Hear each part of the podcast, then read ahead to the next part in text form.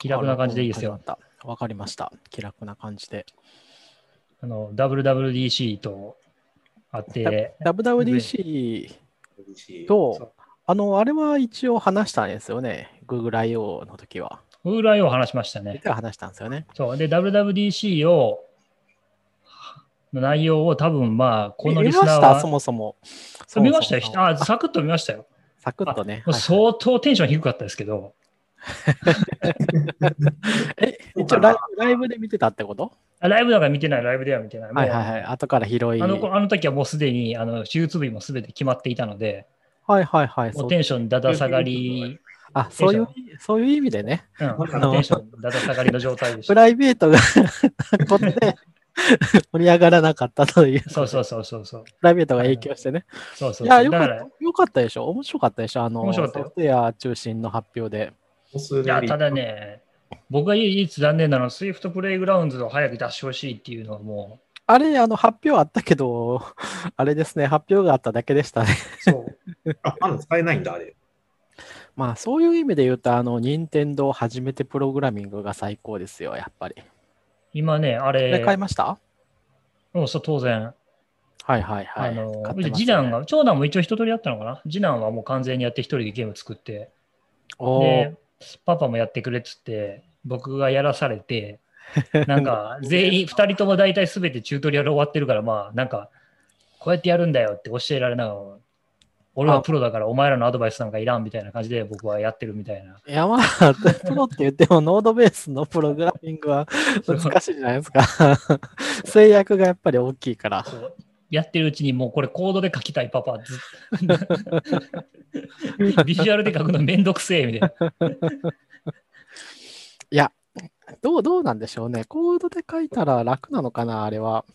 あ、もうまあ、だから、分離ですよね。やっぱりあの、イベントとか。そう、つけていくのはあれだけど、全部あれでやるのはやっぱり結構しんどいかな。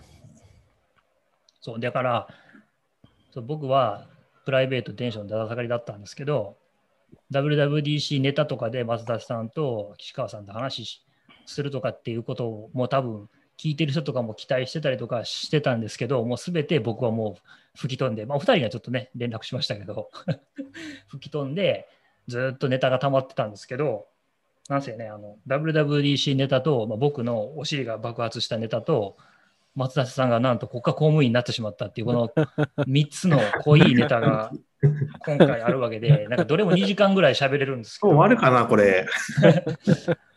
多分ね、これ下手したら週またぎの可能性すらあるぐらいの、まあ、あのいいんじゃないですか、またぐのは。まあまたね、今日はじゃあ何しましょう、WWDC 中心に行きますか、それとも僕の健康ネタでみんなちゃんと病院行けよみたいな。い やもう病院に行けよって話にしかならないじゃないですか。そうですね。そうれは、なんだろう。そううんここで僕らが話すよりもちょっと怪しいと思ったら、なんかもっとめっちゃよくある病気だったら、あれなんですけどね、こう、みんな気をつけましょうみたいな感じにもなるんだけど、いや、わかんないよ。でもないと思うんだよな。結構でもね、G の、まあ、座りっぱなしですからね、みんなね。だから、適当、適度に立つっていうのはね、いいのかもしれないですね。そうそう、なんかね、でもね、あの僕もなんかまあほとんどあんなの閑散としてるのかなと思ったんですけど、あの入院した時も4人か5人ぐらいもうあの先輩方がいらっしゃって、同じ病気で？うん、そうそうそう、で、その、あの、いろいろアドバイスとかもくれて、もうあのへ、おむつ履いた方がいいよとか、本当本当おむつなんですよ、ずっと。そうなんですね。そうそうとか、なんかいろいろアドバイスくれたりとか、あと、あの、なんだろう、診察室からその先輩の絶叫が聞こえてきたりして、まあ、戦友とか同士って感じですね。そうそうね、すごいね、あの、うわかる。その中にの絆になるんですよ。みんなわかるんですね。そう。あの、なんていうんですか、あの人はまだマシだったからよかったよね、みたいな。なるほどね。あの、ほんで、あの、退院するときは、あの、おめでとうございます、みたいな感じで。で、なるほど、ね。あの、みんな羨望の眼差しで、こう、見送見送るみたい感知。があって、まあ、あの、まあ、いろいろ細かいことはノートに書いてしまあ、病院、病気ネタはまあ面白いから、まあ、またぼちぼちまさすがの喋っ、ていって、さすがの文才ですよ。読ませるなと思いながら あれは読。みました。あ、そう、じゃあ俺小説かもやろうかな。まあ、ノンフィクション、まあね、ノンフィクションは基本的に面白いからね。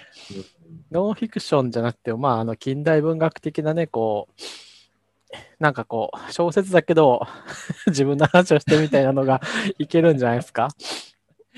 まあでもね、本当にね、でもね、一個じゃあもう最後に WWDC ネタも行きたいから言うとくと、あのね、惜しいからちょっとでも血が出てね、あかんなって思ったら、えーお医者さんに行きましょう。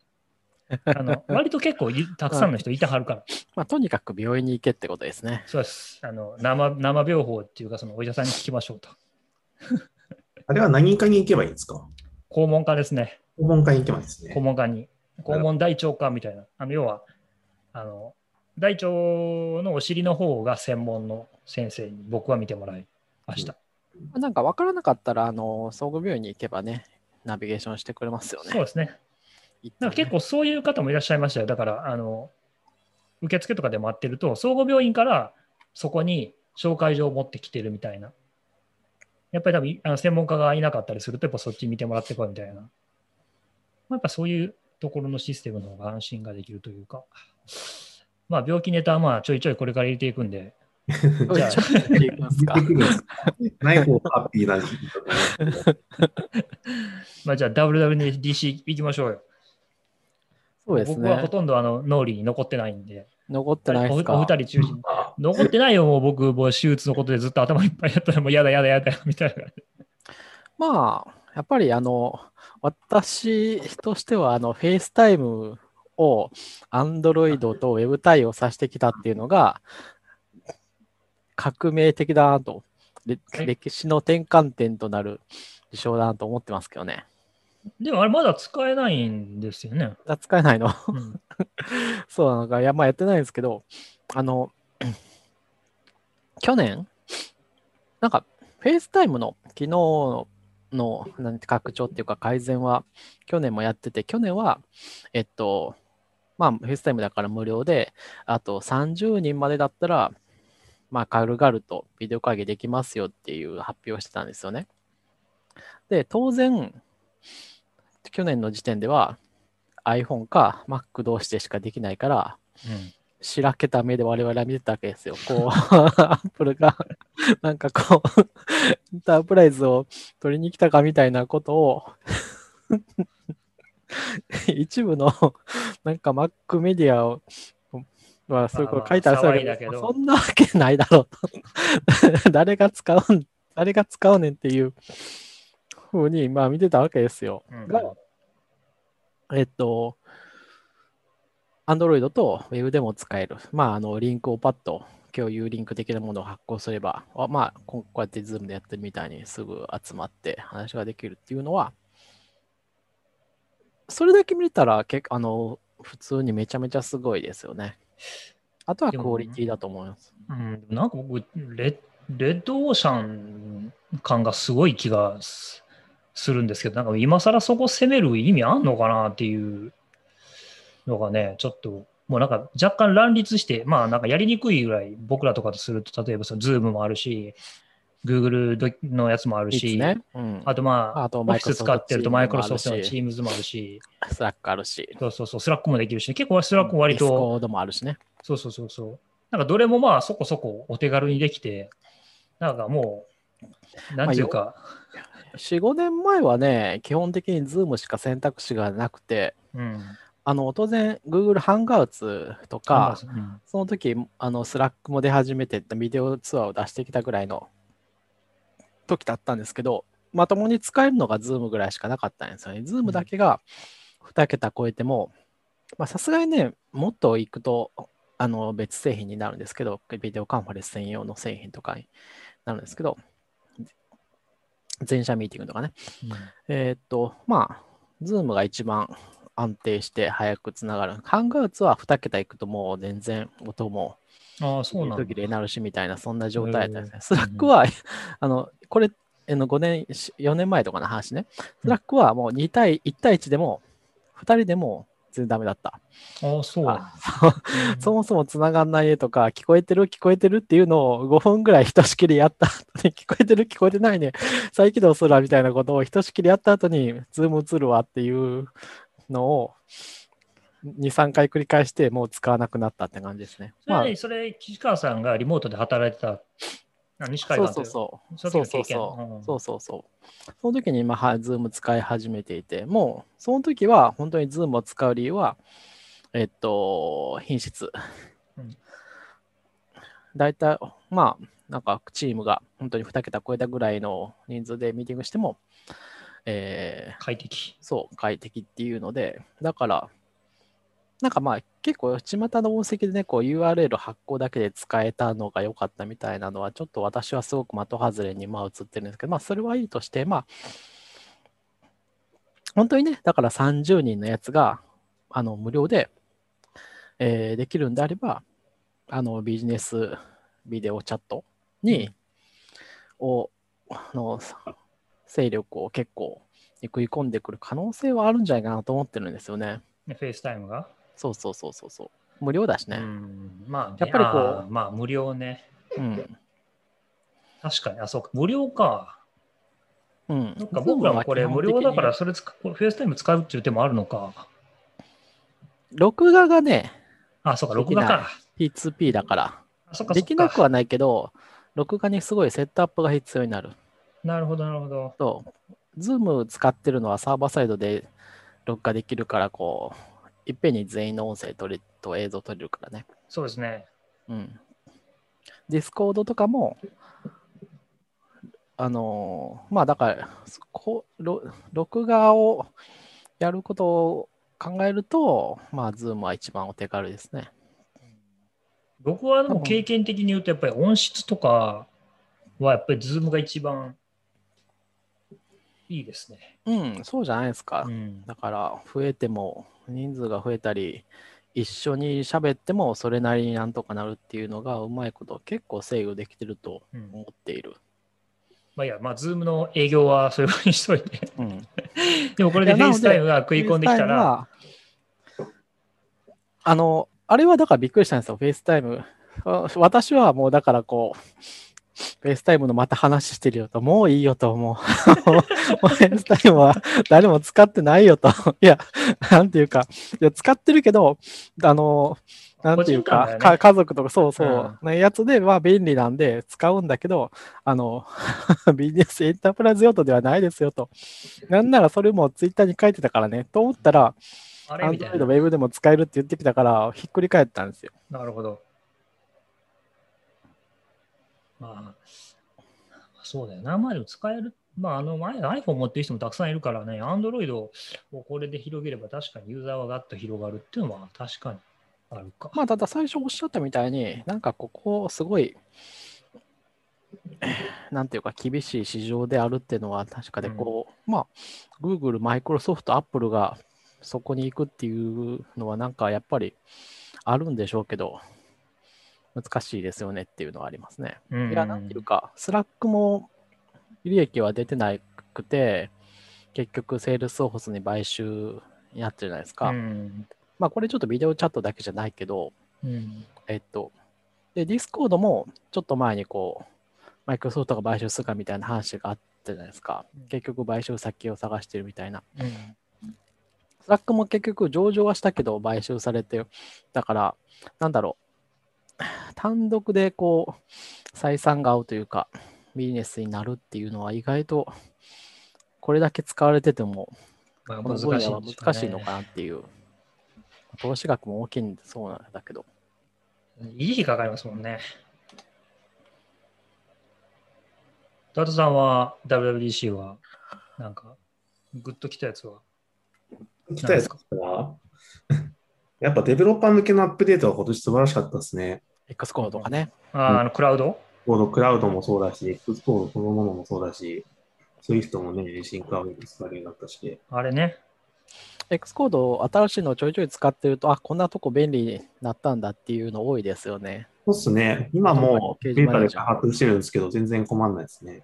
そう、ID になったんでやっと。なりましたね。ずっと ID、えへ毎年 ID じゃなかったのかよっていじられる。Swift パッケージをね、追加する画面とかが専用でできていて、うん。検索できるようになっている。僕もぼちぼちちょっと、そう、ちょっともうやっと、ちょっと今ちょっと忙は忙しいんだけど、ベータ版入れたりしたいなとは思いつつある。いや、もうめちゃくちゃ安定してますよ、このベータ。どっち ?X コード？X コード。うん、安定してるんじゃない？X, X コードが安定してんの？めちゃくちゃ安定しますよ。本当に？本当に。どうしたんやろ？アップルやる気だったんから、ついに。すごいっすよ。じゃあ、やっと入れてみようかな。でも僕僕はね、もう Swift プレイグラウンドでビルドアプリが作れるとか、あっちが僕はもう、ぜひやりたいんだけどね、まだ今年なんか冬なんですよね、確か。公開予定って言っみて。たいですね。うん。まあでも、 App Store に、やはり、こう、 App Store に申請できるっていうところは、こう、分かってるなっていう感じですね。うんそう。App Store に申請できるってことは、なんていうか、おもちゃではないという。そうそう、結構大変ですよね。サイン系の話もしなきゃいけ署名系の話もちゃんと解決しなきゃいけないし。まあ、解決されてたんですよ。あのクラウドじゃなくても、あの、ディストリビューションの証明書がうん。あのクラウドで勝手に管理されるようになったっていうのがあってですね。信用できるの大丈夫？大丈夫でしょ無限に増えていくとかない、もう昔だったら十分そう無いうこと考え限に増えていくのは増えていくんじゃないですか、やっぱりアプリごとにできるし。なんだろう、も大丈夫。う増えても気にしなくていいよう、いいっていうかう、ん。多分ワンショットみたいな、あの、うん、になるんじゃないかな。ね。なってんじゃなでいかな。もなんか、あれでもあれでしょ、Swift プレイグラウンド自体も X コードで多分再配布されるはず、じゃああの Mac 版も配布されるはずやから、結構その、なんていうの？Mac 版もで同じように出るのかな？出ないのかなまあでも iPad と一緒だから、うん。一緒、一緒でいい。出るはずと僕は思って、いや、結構あれね、やっぱ X コードってね、子供とかでやるにはね、トゥーマッチなんですよ。うん。やっぱり iPad を、いや、iPad はいいですよね、そういう意味で。で、なんだけど、Swift プレイグラウンドのあの教材が結構良くて、うち息子とかにもやってやらしてるんですけど、で、いいですね。あのコレクトジェムっていう、なんかあの、うん。アルゴリズム考えてみたいなやつ、ああいうのとかがあるとが、うん、うん、あれをね、ああるから、あの Mac もそのまま息子らに渡して、あれでプログラミングさせるってのができるから、そういうのをどんどんやっていけると、なんかアプリの開発をちょっとやらせてみるとかっていうのができたら、すごく統一的でいいなと。めっちゃプログラミング学習してますね。うん。すごい。あまあ、環境を与えてるだけですけどね、どちらか次男が好きだから、まあ、燃料くべてるみたいな感じですけど。うん興味を持つ。みみんな、今時の子供はプログラミングにやはり興味を持つんですね。マインクラフトとかそういうところから。いや、どうだろう、長男はそうでもない。うんうんうん、あ、まあ、いや、それは人による、別にうんうんそれはいいんですけど、いや、そういう口があるという、そういう、ありますね。ねマイフラもあるし、うん、スクラッチもあるし、あるんだなと。うん、無限になんかいっぱいありますよ。こなんかビスケットとかも学校でやってたりとか。あ、学校でやるからかね。やっぱうん学校でやるっていうのは大きいのかな。うん、いいんじゃないでしょうか。本当にね。そっか。あと、アシンクのウェイトのやつか。あれは僕全然勉強してないから、一回ちょっとやろうと思ってるんだけど。うん。まあ、エーシンカーウェイトだけ見ると簡単ですね。なんか、それ以外の仕様はだいぶうんややこしいというか難しいんだけど。あ、そうなんだ。うーん。まあ、そりゃそうですよね。だって、非同期でコード書くわけだから、まあ、うん。裏でやってることはややこしいのは間違いないというか。うん。ちゃんと理解すると、もうその、並列プログラミングのことを考えなくても、彼らが勝手にやってくれるっていう仕組みになるんで、めっちゃいいと思うんですよね。めっちゃ良さそう。ね、岸川さん使ってないのまだ。エーシンカーウェイトまだ使える環境あ、なそっかいんじゃない？そっか。Swift UI ぐらい？どう、うん、どうだろう。X コード的には使えるんですか？あいやそうなんだけど、iOS10 5は使えるでしょ？のところそう15が必要で、で、あ、そっか。15が必要としないサーバーサイド Swift もまだベイパーとかは Async Await の、なんだろう、やつを提供してないんで、まあ、あの、今までね、フューチャー、なんだっけな、サーバーサイド Swift は、あの、プロミスで書くんですけど、Swift Neo が持ってる。Swift Neo の持ってるプロミスを、こう、拡張したものをベイパーが提供していて、まあ、いろいろ便利なものが生えているプロミスっていうのを使うんだけど、まあ、あれがやっぱり Async AI だと多分すごい簡単になると思う。あのー型がね、大変なんですよ、やっぱり。と思っていて、私は。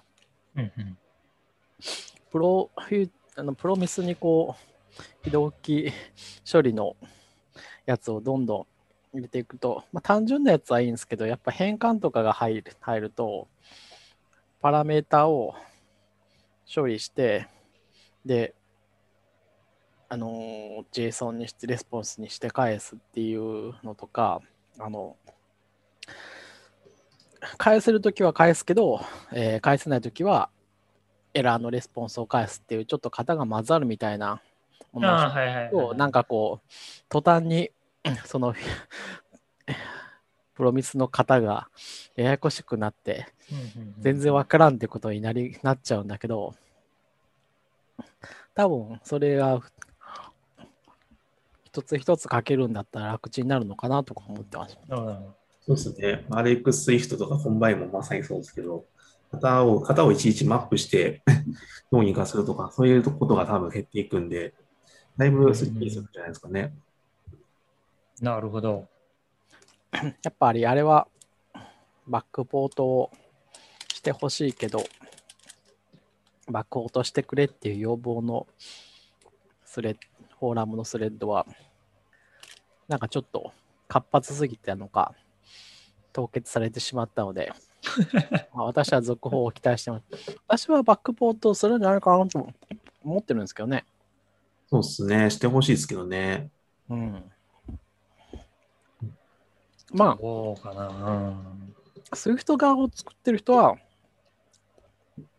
まあ、バックポートしたいと思ってるはず、多分ね。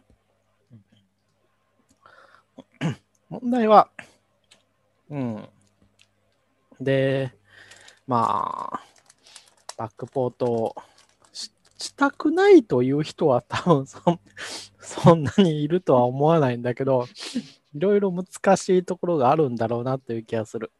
あと、なんていうか、 Combine が、あのー proprietary じゃないですか。うんうん。うんうん Combine がね、なんだろう、OSS ライブラリとしてメンテナンスされてたらまた、なんとなく違った気もするんだよね。これはちょっと、あんまりうまく言えないんだけど、なんて、まあ、 Combine の一部の機能ってやっぱりこう Async Await で単純に置き換えれると分、分あやっぱりそうなんだ。そうっすねえっとまた、私のあ、なんか、岸川さん調子がおかしいな。オーディオの調子が。うん、なんか、ザワザワザワーンってなってる。あ、聞こえた、聞こえた。うん、大丈夫です。で、 Combine が Async Await の重なるところがあって、で、Combine は iOS でしか使えないから、あの、その辺の方は、あの、Async Await なんていうか、 Swift 側で結構カバーしていくというか、あになって、や、 Combine があ なかったら、そのスッと14にバックポートするみたいなそういうことねもだ。ったんじゃないかなという気もするんだよね。ああ Combine 使っとけやみたいなこと言われるってことね。そうですね。でもどうもプロポーザル読んでると、なんか Async ストリームなるものが今上がってきていて、それを読むとどうも Combine の持っているものがそのまんま概念としては実装されてそうな気配があるんで、そうすると、あの Swift のコンカレーションで全て Combine の機能がリプレイスできるんじゃないかなって勝手に思ってたりするんですけど、ああ、いいんじゃない？それでいいんじゃないのかな。うんうん。すればあの Combine はもうなかったことになるんですよ。ええ途中まで勉強してたのに。あなんかいまいちよくわからん。んなと思ってたの。うん。なんていうか、あれでしょ、 Combine のものが、え結局、だから Combine がオープンソースになるみたいな、別の別実装がオープンソースになるみたいな。まあ、シンタックスはだいぶ違いますけど、まあ、そんな感じですよね。 Combine は僕やっぱりとっつきにくかった何の型が返ってくるかがよくわからなくてな、 method chain で書くときに。難 しい。あれなんかやっぱりね、そうあれあ、これダメなんだみたいな。あれ、こっちはあ OK なんだみたいなやつ、だんだんやってきて、今度は自分で一から書いた方が早いやんけみたいな。なんかっていうのをやった記憶が。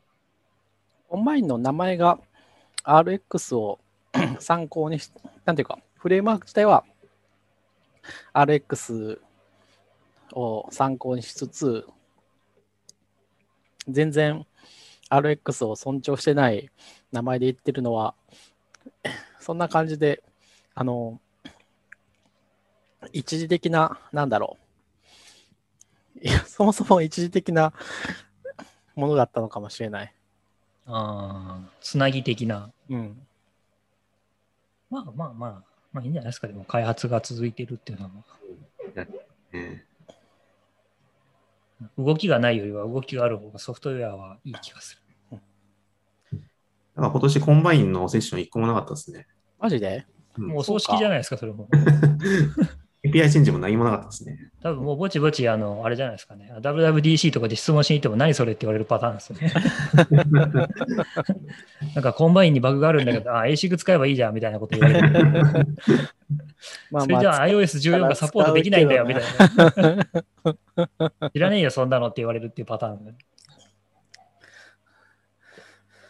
まあでも Combine ね、タイマーとか Notification とか便利だから、え まあすぐに使わなくなることは、いやまあやっぱりあの、まあだから残るところは、あの UI のイベントとかを結局どういうやどうやっていくんですかっていうところかな。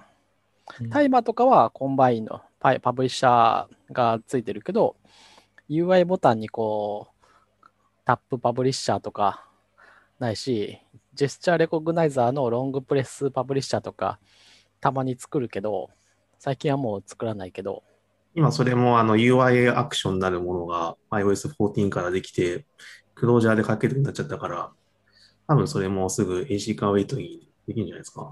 えあもう何？あのイベントもそもう黒ジャで書くようになっちゃったの？あの、まあ OV そ OVJC とかつけなくていいんですよ。マジか、もう俺つけなくていい。14あたりから全然もう見てねえから、もう多分俺今見た浦島太郎状態だな、多分今 Swift のコード書いたら。あの AC カーウェイトすごいのは、あの、コンピレーションハンドラーを勝手に AC カーウェイトに変換してくれるんですよ、X コードの方で。してくれんの？マジですごいね語弊があるのは、あの、補完に、あの、カタカタ打った時に出てくる補完に、 Completion Handler を持ったインターフェースと、 Async/Await のインターフェース両方出てくるんですよ。へなくても。なくても。だから自分で実装使ったんですよ。えなんだ、なくてよ呼んだらそれが呼ばれんの？それが呼ばれるっぽいですよ。まだ試してないんですけどね。あの、出てくるのは確認しました。へえ。えでもででもで何デフォルト実装みたいなのがもうついてるってこと？多分勝手に変えてくれるんだと思うんですよね。うんえー、本当あの、あ後でやってみようかな。うん、へえ。で、確かあの、なんだっけ、 Platforms State of the Union でも言ってたんで、へえ。 Completion。こんな感じで、 Void Void の Completion 付きのを定義して呼び出したらいいってことか。何やったら早いかな。URL セッションとかだったらそういうな。わからん。まだ。パッと書いた時点では、ちょっとまだわかんないな。後でやってみよう。新しい X コードはビッグえ、サーチ自分のユーザー定義のやつでもできるってこと？なんか、ですよね。?UI キットのやつあ、だけなんかマークが、あそういうだマークがついてるっていう。あそうかもしれない。UI キットなだけかもしれない。ああ、なるほどっ。ていうか、なんかアノテーション的なのがついてるのかもしれないね。あ、ついてますね、それは。えなんだっけ？それはあのメインアクターの話。うーん。メインアクターついてるとあの全部 async ファンクションになるんで。ああ、そうなの。はい。へえ。まあなんかじゃあそういう機構なんだな。さすがに自分で書いたやつは、言ってたような気がするんだけどな、なんか変なこと言ってもよくないから、やめておこう。いや、むしろいろんなこうツッコミが来るなら来る方がいいんじゃないの？ツッコミとか正しい面白い、そっちの方がね聞いたことないから、そもそも。まあ、 Async/Await はね、まあ、革命的な、さっきから革命的なばっかり言ってるな。今年は本当は良かったと思うんですよね。Async/Await は、あの、なんだろう、本当に、いろんな言語とかの、いろんなも、ね、他の言語の仕組みとかを参考にしていいところをうまいこと取り入れて、なんか、あと、うん。すごい設計に気を使って、まあなんか、よく作られてて、これを作った人はすごいなっていうやつですよね。そうですね。やっぱコンナットさんが SWIFT チームに入ったのがすごく大きそうですね。うんうんうんうん。中にいろんなプロポーザルをリードしてた気がする。うん、まあコンパイラーのチェックがやっぱりいろいろ効いてるのがいいよね。アウェイト忘れたりとか。うんあの、アウェイトはここにつけるんじゃないぞとか怒ってくれますからね。すごいな、そこまでやってくれんねや。側だ、みたいな。ちょっと勉強しとかなあかんな。僕はその辺のやつあんまり理解してないからな。でもデータフローとかも関係あるんですよね、こういうの確か。アクターモデルとかは。あ、やっぱりそうじゃん。そうですね。なんかね、あの、データフロープロセッサーみたいな、ちょっとなんか最近また GPU に押されてんだけど、うんなんかあ、の、近くのメモリしか見られないみたいな。近く？そうそうそう。的に？そうそうそうそう。要は、GPU とか、アドレス？そう、アドレッシングが、要するに全、なんていうんですかね、それぞれの CPU が、例えばなんか、128メガバイトずつだけデータ、メモリ持ってて、で、隣の CPU としか通信できないみたいな。うん。で、いうモデルみたいなのがあって、で、な流すようにデータを計算するみたいな。うん。で、そうすると、うん。その、なんていうんですかね、同時性とかがうまく計算ができて、すごく早く計算できますよみたいな。で、なぜかというと、すべてのメモリにアクセスできるように CPU 作っちゃうと、どうしてもあの、ラインがあの細かくなりすぎて、まあ、作れないっていうのが、でもそういうやつの方がロジックはたくさん組めるんだけど、っていう話があって、Swift とかソフトウェアでやってるそのデータの競合とかがないように分けるっていうのをそもそもハードウェアでやってるそうそうそうそうそう。だから、はソフトウェア側も工夫し、あの工夫っていうか、そういう仕組みがないと、普通に書くと、むちゃくちゃメモリ使い切っちゃうとか、うんうん。あなんていうんですかね、あのそういうフロープロセッサードで動くようなアルゴリズムをちゃんと考えないと、なんかすぐ遠いメモリを呼びに行っちゃってダメになるとか、もうそもそもそんなにメモリ組めないとかっていうのがあったりして、ある種そうそう、なんか先祖返完りしてる的な理解で言うと、ローカル変数しか使えないソフトウェアみたいな、そういうそうそうそうそうそう。感じか。そうするともう、うん、まあ、なんかあれですよね、一時流行ったっていうか、10年、20年ぐらい前か、Google のなんかあのマップリデュースみたいな感じで、ああ、懐かしいな。20年前ではないと。20年前かな？どうなんだろう。そんなもんか。マップリデュースなんて言ったら。うんなんかそういうようなイメージかなと僕は。やっぱりちっちゃい計算とか、まあ、計算の局所性と対極性をうまくちゃんと考えないと計算できないよみたいな。やっうーん。ぱりまあ流行り廃りというか、また課題はみんな同じところに帰ってくるんだなっていうのと、まあ、やっぱりだって、あの、頼とうてる問題は、やっぱりそのそもそももう CPU の、なんていうんですか、クロックを無限に上げる方向にはいかずに、どうしてもこう、コアをたくさん並べて、同時に仕事させた方が、させるっていう方にどうしても行かざるを得ないので、今の人類的には。新しいアーキテクチャっていうか、まあ、あの電子以外のもので計算する世界に行かない限り、うんうんうんまあ、多分この辺は多分しばらくまた、なんていうんですかね、ソフトウェアの方もハードウェアの方も、多分ガリガリ盛り上がるんじゃないかなと僕は。なるほどね。うん。まあ、半今はね、CPU、なんかリソース不足で大変みたいだし、そうですね。もううちの業界も大直撃受けてますからね。半導体がね、なくて、ね、半導体がないって言って。部品を作れない、部品を作れない。まあなんか TSMC がね、なんか3ナノミリメートルのプロセスを量も産が始まったとかニュースもでもありましたしね。う、もう原子数百個分とか数十個分とかまで来てるんでしょ、もう。もうナノメートルを超えますよ、もうすぐしたら。それは面白いね。ピコメートル ?7 の次。あの、次行こうか。ピコメートルの話もなんかちょっとあるんですよね。なんかもうどうやって作るのかわかんないけど。ね今ちょっと WWC のやつを振り返ってるけど、そうそう、WWC に戻さない。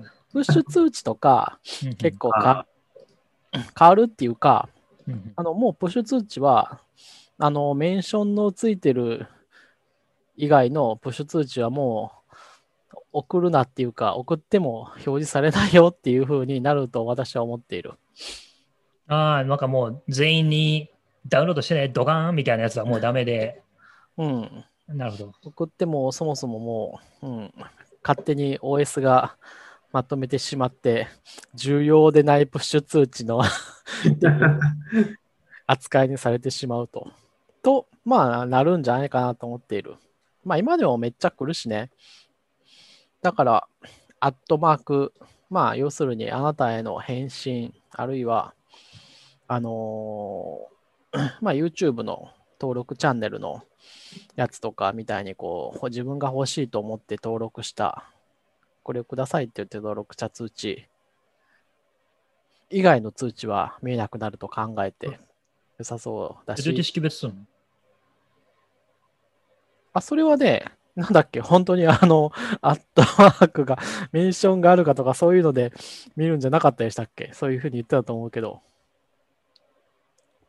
ああ、そっか。だから個別のユーザーを、えっと、だから、プッシュするときに、ユーザーの ID みたいなやつを識別して送ら送ってないようなやつは認めないみたいにするんっ。ていうそこと、うそうそう。うん、認めないというか、うん、なんだろう。まと、ま、 Notification Summary として とりあえず20個通知あったよ、見るみたいなものにまとめられて、まあ、届くけど、あの、数回まあやってるから実質見ないよねっていう話ですよね。うん、うーん、なんかそういう、なんか逃げ、逃げようがいっぱいある気がするな。ないかな。まあ、あれですよ。あるかもしれないけど、結局、いたちごっこなんで、まあなんだろうあの、それが始まると、もう、あのー何年か先には、もうダメですってなるだけの話。まあ、ね。いや、要するに方向性の問題ですよ。あの、プッシュ通知は多分もうそういう風になるんだろうなと、うんうん、まあ、なんとなくわかる。こう見えたので、あの、要するにですよ、この、プッシュ通知をどんどん送って、まあ、なんだろう、ネイティブアプリはプッシュ通知重要なんで、プッシュ通知をこうやって活用していかなければなりませんみたいなところはちょっと疑っていかなければならないというか、結構もうだいぶ、うん、古い感じの考え方になるんじゃないかなと。うんまあ、確かにもう鬱陶しいしね、プッシュはね。まあ、その辺のマーケティング的なやつは、こう、やっぱりこう、出どころが、なんだろう、何にこう立脚して提案されてるんですかみたいなところで、やっぱり見極めていかないとよくわからないことにやっぱりなると思うんですよね。利害関係がの一致というか、うん。結構前の常識で喋ってたりしますからね。マーうケティングん、して。マーケティングでちょっと話したことがないからわからん。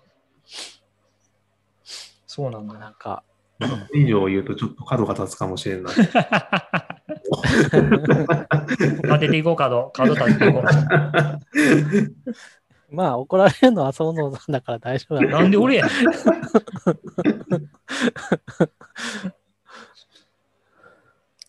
まあ、うん。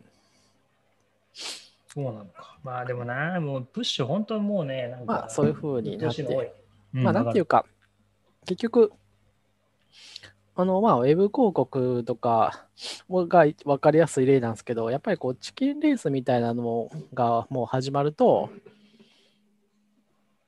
まあ、最終的には、あのそういうところに落ち着かざるを得ないみたいなことになるんで、まあ、例えば、あの、いわゆるゲームのガチャみたいな仕組みは、うまいことを、うまいことって言うと分かんないし、そこまで詳しくはね、からないんだけど、まあ、一応、あの、自分たちで何とかして残ったみたいなところはありますよね。あの、確率をちゃんと出すようにしたとか、っていう感じのところで、まあ、ないと成り立たないみたいな部分があって、そこはそれで必死だったんでしょうけど。業界の人はみんなそう言いますね。ないと絶対成り立たないって。うん。っていうのが、まあ、あの、もうなんだろう、なく、例えば韓国は確かなくなったんじゃなかったっけ？ちょっと忘れたけど、あ、そうなんだ。あの仕組み、社交心を煽りすぎたみたいな。まあ、あれも一、だから当時はそういうチキンレースみたいなところがあって、うんうん。どこまで社交心を煽れるのかっていう、なんだっけな、もう忘れたけど、なんかあれじゃあね、エアーセみたいなのもやったでしょ？あなんか全、なんか、あの、ああ、そうそうだ。えっと、コンプリート、な、なんだったかな、なんかそういう名前のコンプリートして、うん、やるとまた1枚もらえるみたいなやつ。うん、そうそう、まあ、とにかく絶対に、そう、ココンプリートするぞっていう、うんなんかそういうのが、そういう、そういうのにもなんか名前のついたやつがあったと思うんだけど、忘れちゃったな。まあまあ、そういうのがひとしきりになった後に、まあ、なんとなく、今の仕組みに落ち着いてる気はする。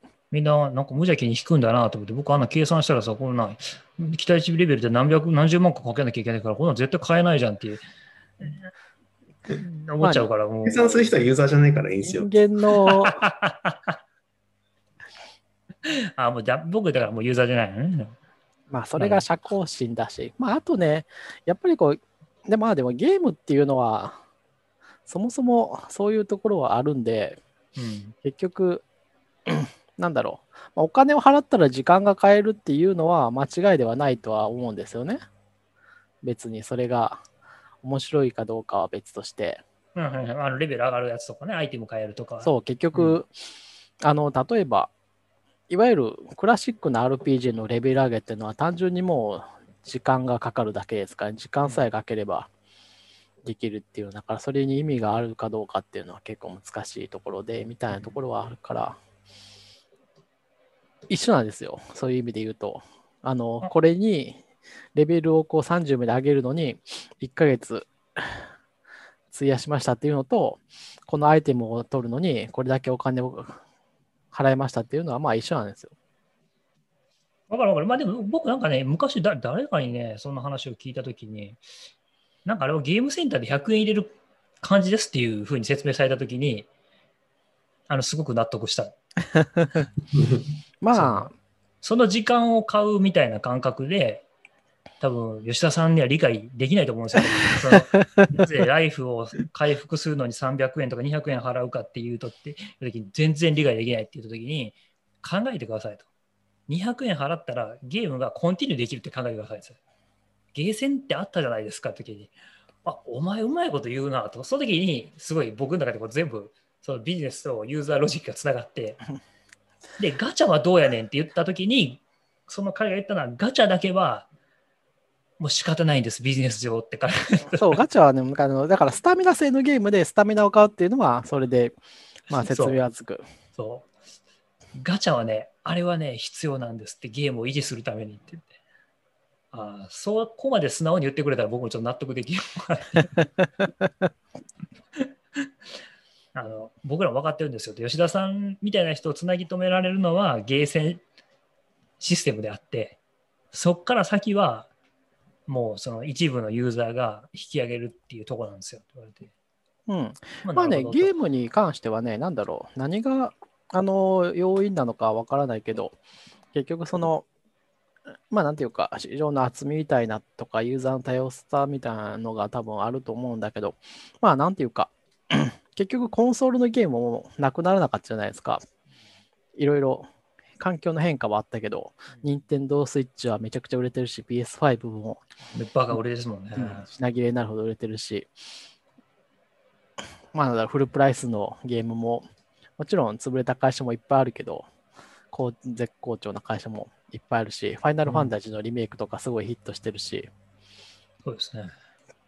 っていう感じで、まあ、ゲームは、こう、当初言われてたようなことは特に起こらず、なんだろう。多分、そんなに消えたジャンルとかも、まあ、なんか流行り廃りはあるけど、うん。なんかうまいことやってるなという気がする。なんか、まあ、うまいことやってるんでしょうね。うんうんまあ、だから、ユーザートラッキングとか、通知とかが、今後、なんていうか、通知あったね、みたいな風に5年後ぐらいになってるかもしれない。昔のスマホは 10分に1回通知が来たんだよとか、あ1回登録すると、もうなんか、ピコンピコンピコンピコン言うよね、みたいな。まあ、例えばメールとかさ、もう完全に規制されたわけじゃないですか、基本的に。来るけど、うん。もう、機械的にもう迷惑メールになるとかみたいな話になってるから、まあ、通知とかはもうそういう風に扱いになるかならないかは次の5年で決まる感じはあるかな。まあ、今後のトラッキングは決まあ明らかになくなるでしょうね。全然、あの、便利じゃないですから。広告は結局、大体儲かったよってやつが出てきますからね。広告はうまいことテクノロジーを使えないままですでしたね、この10年間。うん。まあ、なんだろ みんな言ってう。ますけど、我々の求められてる、うん、うんものではなかった。そうだしね、あの、いらないものをどんどん効率よく配信する仕組みっていうのがこう出来上がっただけで、うん。いやでもほら、なんかほら、広告、トラッキングオフにするオフにしたら、いい広告があなたの生活が不便になるけど、いいんですか？みたいなのが、イエス、オアノーで出てきたけど、いや、まあ今まお前らでがトラッキングしてきて、一回もいいと思ったことねえぞって。ないからね、なかなか難しいところですね。もう本当にトラッキングがこれ有効にならなかったら、まあまあ、これはもう、うんなんか毎回言ってるやつだから、いいや。アトランダムでやった方が俺いい広告になるんじゃないのかなって気もするんだけどな。まあ在庫がないんあ、在庫ね。あ、そっかそっか。うん結局あの、トラッキングしようがしまいが、在庫で決まるからか。はい。求人の、あ求人とかとも一緒ですよ。あのー結局、人材の紹介っていうのは、良質な求人があるかどうかでうん。決まって、良質な求人ってのはそもそも多くないんで、うん。あのーなんだろう、いろいろ目先を変えて、あのーやってますけど、エンジニア市場とかね、特にね、あのーこういうのを登録したら、自動的にいろいろなことが診断されて、あなたに合った会社が紹介できます。在庫に行って決まるんで、あの、その会社がどんな求人を持ってるかで だけの話なんで、まあだからそういうの、不動産とかも一緒一緒かな。まあ、まあね、あの、今ある種の情報の非対称性使って金儲けようとしてるとこもあるから、うん、特に不動産はね、それがひどいから。うん。そう、何も転職の話する？もうちょっと、誰が転職したんですか？え？どうしようかなと思って、もうちょっと WWDC のネタ引っ張ってもいいしなと思って。WWDC で言うと、なんかあったかな？あの、まあ、 App Store がだいぶ、なんかあったんだっけ？なんかコメント返しやすくなったとかなんだっけ？えっと、 App Store の見た目を複数用意できるようになったりとか、そうですね。で、それの結果を見たりとか、あの、誰に、誰にっていうのができるかどうかわかんないけど、配分をね、見た目を、この配分で30%、70%で見た目変えるとかね、あ、なるほど、なるほど。っていうのができるようになったっていうのは、カスタムプロダクトページっていう、とか、プロダクトページオプティマイゼーションとかね、まあちょっと 自分がそれに対して頑張るっていうビジョンは特にないんだけど、まあ面白いんじゃないですか？やっぱり App Store のアプリを作ってやってる人はいろいろ工夫のできるところが増えて。ユーザーもこれ気づけないですからね。自分がそのカスタマイズされてるページを出されてるかどうかって。ああ、なるほど。そっか、複数ユーザー使ってないとダメってことか。それはそうだわな。だからこれは多分コンテンツをうまく作れば、それなりに結果が出るんだと思うんですよね。うん。あちょっとよくわかんないんだけど、それ意図するところは何？例えばその、なんかコーラよく飲む人とかはコーラのがトップで出てくるみたいなことをしたいってこと？それなんか App Store の画面を改造する意図が僕にはちょっとよくわかんなくて、な、な、何を、どういう目的でその App Store の appearance みたいなものを変えたいの？いや、なんだろう。単純に、あの、ほら、あるじゃないですか。えっ、と、ボタンの色を ああ赤くしたら、あの、コマ上が上がったとかって話があるじゃないですか。とあか、はいはいはいはい、そういうやつ、あの、スクリーンショットに文字を入れたら、うんあの、買う、買ってくれる人が増えたとか、あじゃあ、どちらかというと AB テストしする、その、なんだろうああ、そう、そういうやつ。あの販売ページで AB テストが、えっと、 App Store でできるようになったよっていう話？そうそうそう。うん。うんああ、了解了解。あ最初。に、最初のスクリーンショットをこれにすするとか、そうそう、いろいろ、それを試しながらやるようなことが、こう、やりやすくなったと。例えばゲームで、機能。なんかそのパッケージ的な絵を描くのか、プレイヤー、プレイの画面を一発目に持ってくるのかで、ちょっと売り上げがどうなるかをちょっと調べてみようみたいなことが、 App Store でできるようになるよと。そうそうそうそう。あ、なるほど、なるほど。あ、理解しました、理解しました。うんなるほどね。結構もう、でもどんどんなんか、覚醒の感があるな、10年前と比べると、すごい、アップルがいろんなものを用意しているな。まあ、あとあれね、あの、これすごい細かい話で、うんうん。ちょっと口だけで伝わるかどうか難しいんですけど、うん。えっと、CL ロケーションボタン、ちょっと面白い機能であ。CL ロケーションボタンっていうのが、あの、クラスが増えたんですよね。うんうん。でまた細かいクラスだな。うん。うん CL ってついてるから、コアロケーションのンね。うん。そうロケーションボタンで、えっと、これ何かっていうと、コアロケーションのパーミッションって、結構ここ何年かで、まあ基本的に厳しくなっていて、えっと、アプリの起動中は許可するとか、一度だけ許可するっていうパーミッションが出て、うんえー位置情報を取得、ユーザーの位置情報を取得するには、そのパーミッションをユーザーに許可してもらわなければ、えー基本的にはいけなかったんですよ。Yes, yes. で、一度だけ許可する場合は、当然もう一回、あのーそのと状況が必要になったら、あのもう一回パーミッションもらわなきゃいけないわけなんですよ。うんうんうんで要するにこう、パーミッション、パーミッション、パーミッションで、まあ、我々も大変だし、結局、パーミッションも毎回出てくるのが鬱陶しいから、まあまあ、それは普通なんだけど、から、まあ、大きめのパーミッションを与えるっていうのも、まあ、本末転倒ですね。あ、本末転倒感はある。まあ、うんそそれで常用してるんだったら、まあ、別にアップの承知は許可にしとけばいいっていうのは別にそれは正しいから言っちゃいいんだけど、うんまあそういう問題があって、まあ、要するに厳しくやりすぎても機能しないよねっていう問題は常にあるわけですよね、セキュリティに関しては。で、えっと、シェアマイ、あ、ごめんなさい。そのシェアロケーションボタンっていうのを、えー設置すると、そのボタンを押したときはパーミッションが取れたことにするっていうのを提供するボタンなんですよ。うんだからその専用のボタンを設置して、その専用のボタンをユーザーが押してくれたら、その時点でダイヤルとかなしに、えっと、もうなんかダイヤルが常に出てる状態みたいな感じかね、もっと自然な形で。あの、そのボタンで、えっと、位置情報に基づいて近くの店舗を検索するみたいなタイトルにして、ボタンを設置しておいたら、えっと、ユーザー、えダイアログなしに、あの、位置情報が取得できるんですよ。なるほど。っていう、あの、やつ。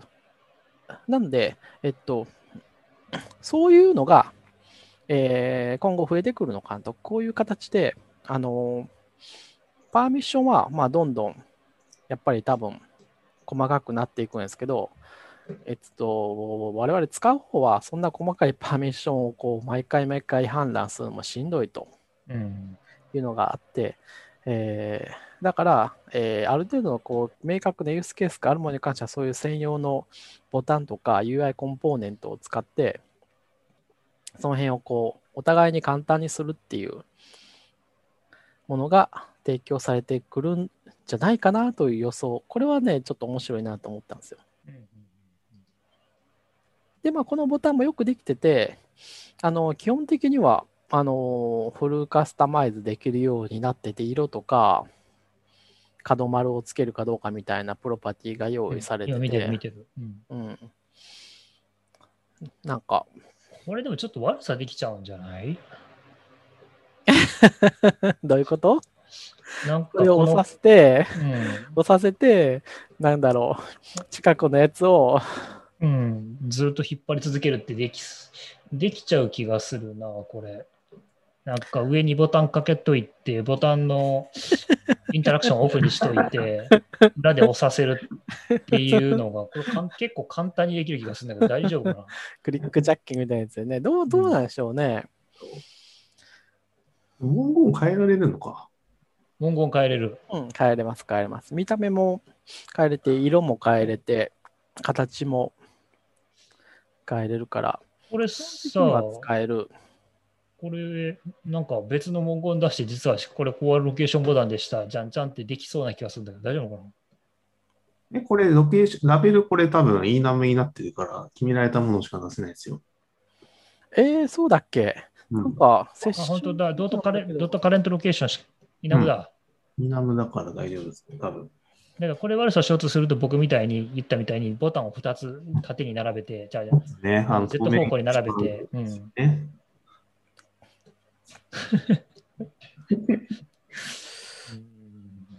テキスト、ダメかな？いや、なんかアイコン、CL、アイコンもね、まあまあそんなにエグくは変えられないっぽいですよ。うん。あの、矢印しか多分、うん。矢しか出せないですよ。アイコン、ラベル、うん確かになんか、だってこれ結構、あの、でかい権限のボタンだから、そんなにカスタマイズされてたまるかって話ですよ。そうそうそうそうそうそう。全然違う見た目にはこれはできないのか。うんだから、あの、タインウィズアップルと同じ感じですよね、きっと。はいはいはいはい。そうですね。まあ、そんな感じで。いや、そういうのがね、こまあ、出るでしょうね、これからね、やっぱり。確かにちょっと若干煩わしくなってきてますもう、んね。写写真とかもさ、ちょっとめんどくさいじゃないですか。めんどくさい。写真のあの、指定したものだけっていうのは、あれかなり使い、かなり使いづらいから。そう。そんな何指定したかも忘れたっちゅうみたいな。結局めんどくさいから全部みたいになっちゃうかなんかうんうんまあ、これは多分そういう方向性を示してうん。いるのかなという感じで面白い拡張。まあ、いい改善だと思うし、面白いなと思ったっていう感じですね。今、写真のパーミッションめちゃくちゃめんどくさいですよね。写真あれめちゃくちゃめんどくさい。っていうか、選択したやつしか最初選べないから。選択肢、うん、で、選択したやつってあれ基本使えないね。あの、使う場面がないですよね。うん。その時はそうなんだけど、次は違うよねっていうのがあるから、なんだろあれをいつ使うのかがよくわからないんだよね、本当に。どういう人がどういうケースで使ってしい、欲しかったのは、あの、選ぶのは全部の中から選べて、で、選択したものだけが向こうに渡るっていうのが必要なやつなんだけど。選択 最初に選択したもののセットが毎回出るっていうものになってるから、ちょっと使えないんですよね、今はね。うん。まあそこは変わってくるんじゃないのかな。多分ね、わかんないけど。変わってほしいっすよね。いや、変わるんでしょうね。あと WWC となんだっけ？あの、 Slack で Developer Lounge っていう名前だったかなラウンジ。ですね。う。うんん。そういうのがあったんですけど、うんあれは盛り上上がってましたよ。残念なところは、がうん1週間しかその Slack が開いてなかったことだ。なちゃったんですよそれは。そうでしょう。いや、そうなんだけど、あの、すごい Q&A とかやってるわけですよ。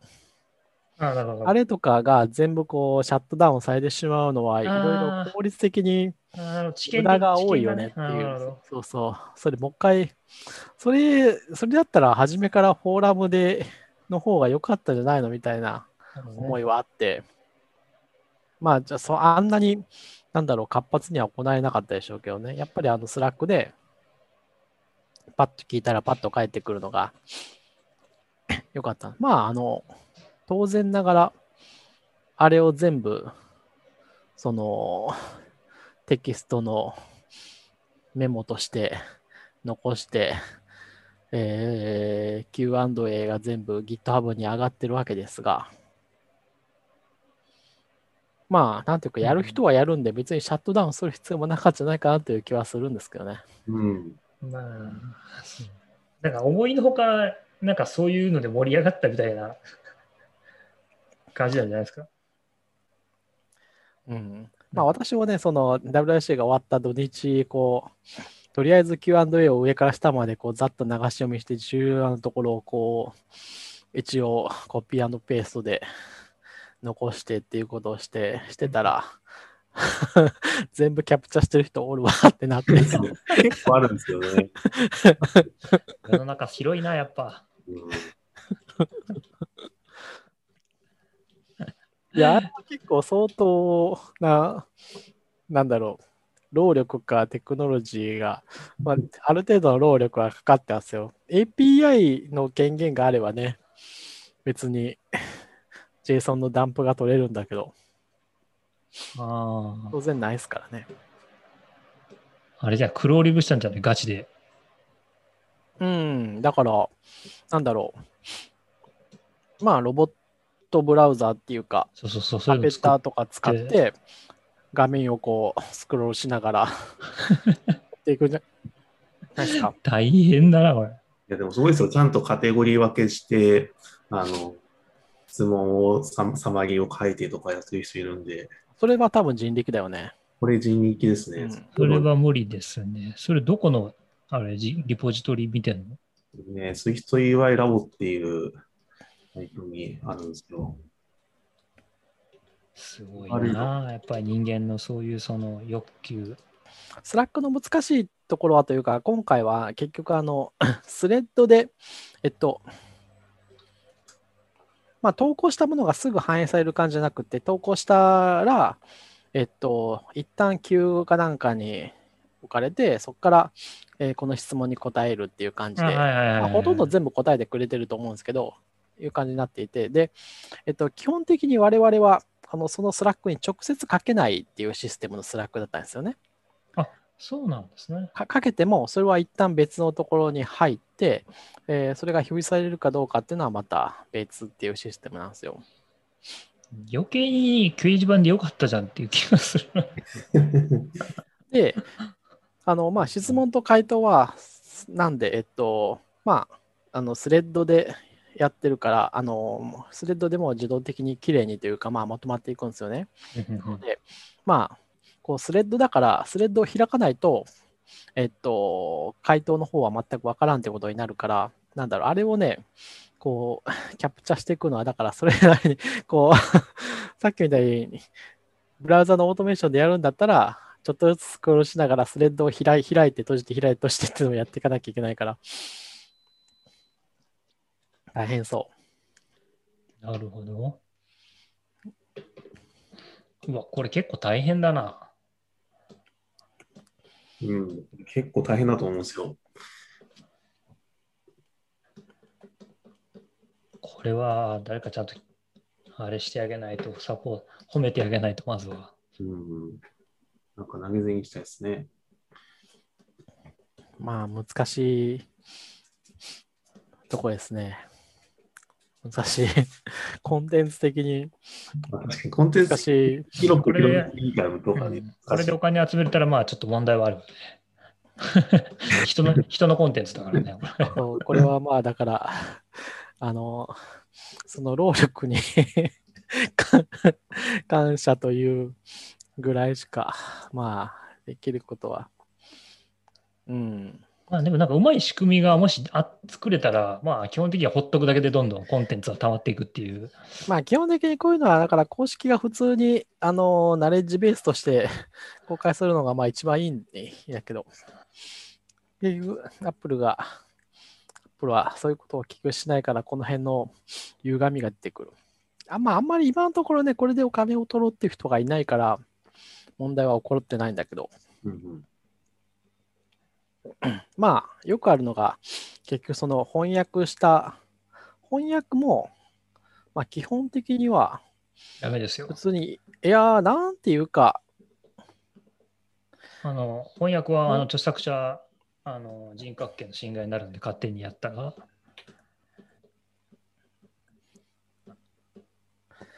ま、真面目な話をするとだけどね。いや、言いたいのは、そうんの翻訳とか、うんなんだろう。まあ、わかりやすい例で翻訳出したんですけど、翻訳したものを、ただただただ翻訳したものをこう、売るとうんいうのは、まあ問題になるわけですよ。うん、yes, yes. そうそう。それは、だし、えっと、それが売れるとなってしまうと、まあ、今はね、お金の買い、お金に換金する方法っていうのは、分かりにくくする方法はいくらでもあるから、あの、難しいんだけど、まあ、あんまりそういうのが成り立ってしまうと、すごい、やや、あの、みんなにとって良くないんで、まあ、公式がやる方がいいっていう、そういう話です。うんそうですね。うん。できればね、本当に一番。まあ、なんていうか、いあのーほら、機械翻訳しただけのサイトみたいなものが、今は結構ノイズになったりするじゃないですか。ああ、うっとうしいやつね。あるあるあるある。うん。あれ、ああいうのと一緒で。あれも高品質な、あの、翻訳があるんだったら解決する話であって、うんうん。まあだから、その低品質な二次情報の流通っていうのがお金になるっていうのは、まあ、まあそれは正しい、うん、正しい判断、考えですね。それは僕もそう思いますね。いや、僕これはね、ちょっとね、原体験みたいなのがあって、なんか昔って言ってももう30年ぐらい前、20年ぐらい前だけど、あの、ヌビリアとかが、あのなんつうか、ホワイトペーパーとか読んで、自分でオープン GA とかで実装してたんですよ、アルゴリズムとかの。はいはい。レンダラーとか作って。で、はいはい。結構面白いアルゴリズムとかを紹介してるの論文みたいなのを見つけて、それ翻訳して、なんかコードとか書いたんですよ。はいはい。で、これなんかウェブで公開したりしたら、みんなが喜ぶのかなと思って、何気なく翻訳したやつをこう日本語に起こしたときに、まあ実は父に聞いたんですよ。これ公開したらどうなるのとか。そしたら父親に普通に、あの、それ著作者人格権の侵害になるからダメだよって言われて、え、ダメなのってダメですって言って。もともとの著作者の許諾なく、え、でもお金取らないよって、お金取らなくてもダメです、著作物はって言われて、えー、ガガーンってなって、ちゃんと NVIDIA、どこの会社やねんって言われて、NVIDIA って、じゃあその会社の広報担当かなんかにちゃんと連絡して、君の翻訳したんだけど、こう配布していいって確認取らないとって言われて、えー、めんどくさい。絶対これの書いた日本語なんてバカにダメだよって言われるに決まってるじゃん。だったらもうお前の心の胸に留めとけって言われて、いう記憶があって、すごくなんかその翻訳の文章について強い僕なんか記憶が、イメージが鮮烈に残ってるんですよ。それで言うと翻訳で良かったのはあれですね、数年前にあの、デルムの翻訳、ちょうど岸川さんが窓口だったんですけど、うんあの、まあ、アルバイトでデルム入れてるカンファレンスのはいはいはいはい。トランスクリプトはいはい、やってもらったね。翻訳するってやつ、あれめちゃくちゃ良かったんですけど、またどっかの会社やってくんないですかね。それね、ねもう日本語がね、どんどんね、シュリンクしないように。そうそうそうそう。どうなんだろうね。 Algolia とかあるんじゃないかっていう気はしなくないけど、ないかな。ないかな。あ、あと、あ、 Bitrise は、あ、そっか、 Bitrise はやってくれそう。うん、確かに。アルバイトじゃないけど、まあ、ちょっと前はグッズをくれるなんとかやってたし、それでグッズもらったんだった。なんか、日本語にん5本記事を訳したら、ビットライズからなんかグッズが送られてきましたね、そういえば。へえ。確かに。それ公式の仕事として？仕事っていうか、あの、ボランティアですけどね。ああ、やっていいっつったら、あいいよみたいな感じってこと？そういうなんかキャンペーン的な感じで言ってて、うんドキュメントの翻訳を手伝ったらグッズあげますみたいな。あの会社すぐグッズ送ってくれるんで、面白いな。うん、まあなんか、可愛いキャラクターとかがあるからね、そうそういいんじゃないでしょうか。面白い。さあ、なんか WWDC ネタもひとしきり、まあ、いくらでもまだあるんですけど、まあ、あるとは思いますすけど、ユニバーサルコントロールとかは、フェデリギがあウキウキで紹介したけど、あれはいいんじゃないですか？あのまだ使えないっぽいけどまだ使えないの多いよね。うん。どれなんだよ、もう今使えるやつって。え、ちょっと、え、あれ何？まだ現行のベータでも使えないの？使えないんじゃないですか？なんだそれ。使えないやつと多いいうか、まな。だ Mac をね、ベータにするのはちょっと勇気がいるからやってないんですけど。フェデギーあの時、あのビデオですげえ嬉しそうに、ファンタスティックみたいななんか言ってなかったかあれは、アンビリーバブルだぐらいのファンタス感じで言ってたねティックだし、アンビリーバーだし、すごいですよ、あれは。うんアメージングだと思いますよ。あの、あのでも見た瞬間にそんなに絶対動かねえだろって僕は思ったんだけど、いや、あれはね、多分アップルはああいうのうまいと思いますよ。あの、あれでもさ横に置いてるってどうやって判定するのさ？横に置いてるかどうかの 判定？できないでしょ。だって iPad をさ、横に置いてもさ、右に置いてもさ、下手したら左に動かしたら左の右の iPad から出てきてみたいなこと十二分にあると思うんだけど。でもあの、サイドカーと一緒なんじゃ。だから実際にある。と思うけど、あると思うけど、まあ、そこはそそんな大した問題じゃなくない？あの。マシンを超えてドラッグドロップができるとかっていうのは、ああ、やってたね。あれはもうなんかあすげえ。れはうまいことやってくると思いますよ。あの。ある程度 Mac のペーストボードはデータのうまいこと、なんか適当にコピーして適当にペーストしたらうまいことなるようになってるから、だし、まあ、ああれですよね。だから原稿だって結構僕も使いますよ。画像コピーペあの、Mac から、あの、iPhone とか iPhone から Mac みたいなコピー、うんコピペよくやるから。そうだし、あのークリップボードにコピーしたやつをツイッターのところでペーストってしたら画像が添付されるとかになってるじゃないですか。うん Slack とかもそうだし。うん。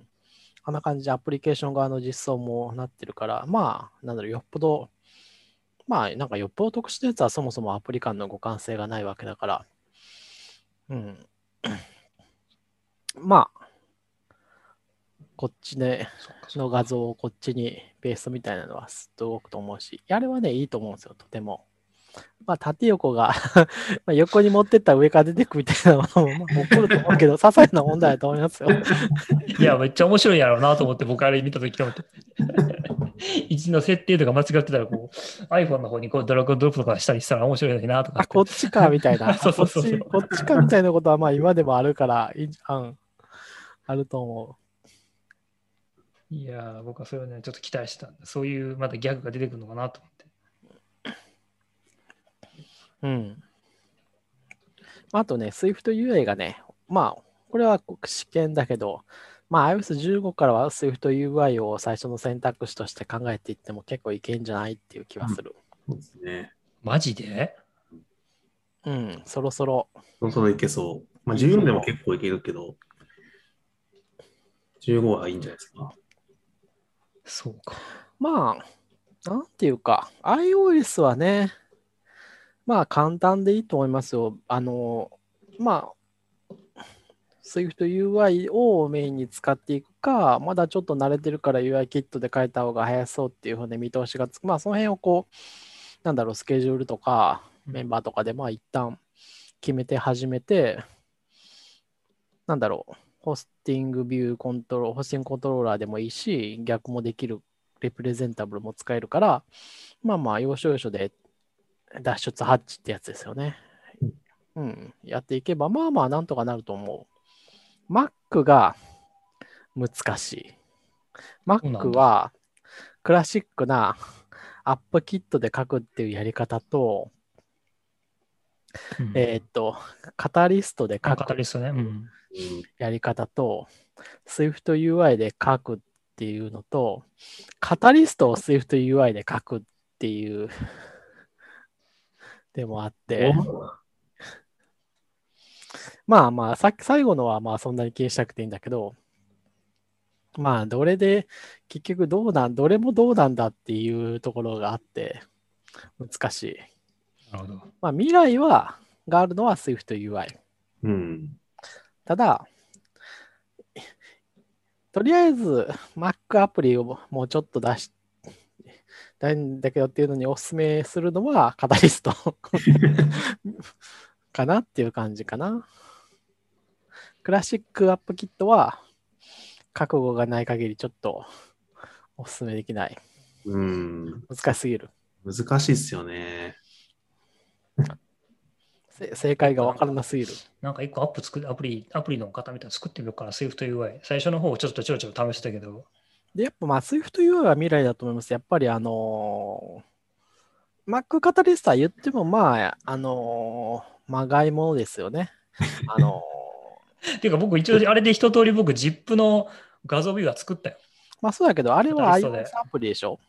あ、もうマンバー iOS アプリですここ。まで言っても Mac アプリにはちょっとならない。あのーまあならないですねまあならないことはないんだけど、あのーそれにちょっと時間を割くのは不毛すぎる。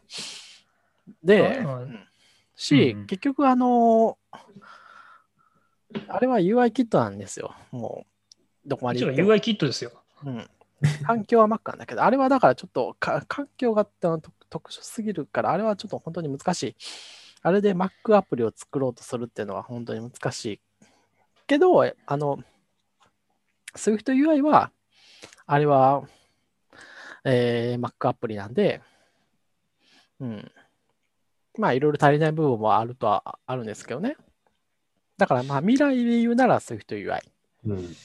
でも Mac カタリストはでもね、ただ、それだけやってちゃん、普通に作ったらやっぱちゃんと動くのはすごいなと思いましたよ。うんただ、その、大抵の Mac アプリをちょっとっていう人は、あのー要するに、もうちょっとお手軽な方法を大体は求めているんで、うんあそうそうそうそうそう、大抵の場合はお勧めすし、大体も持ってる知識は、iOS アプリはちょっと書いたことがありますっていう感じの人がほとんどなんで、うんまあだからそういう場合は、に、まあお勧めするのはカタリストって感じです。うん今はカタリストって技術使って、まあ、iPad アプリを作る、作ればそのまま Mac で大体動くんでっていう感じですね。ただ一応 SwiftUI っていう方法も今はあって、まあ未来はそっちですよみたいな話をしてる感じですね。ね。まあそこは多分間違いないと思う。未来はまあ SwiftUI。カタリストはまあ過渡期の技術。でもあれになっていくんですかね、これから UI の書き方って。もう純正のアプリそうなってんじゃないですか？まあ、本当まあ、あれになっていく。あれが、あれで書けるところは書くっていうのが、まあやっぱりそうだと思いますよ。まあ UI キットも難しいしね。UI キットが難しいっていう、ついにせ世界に来るのか。難しいっすね、マジで。まあ書けなくなってる気がする。まあ、そもそも UI のツールキットはずっと難しいんですよ。結局。マジか。もう全然、全全然なんか、理解できない世界まで来てる。え、何が難しいんだと思うけど、ん配置するだけじゃん、ボタンも配置して、ロジック組むだけだみたいな。めんどくさいかって言ったらめんどくさいけどね。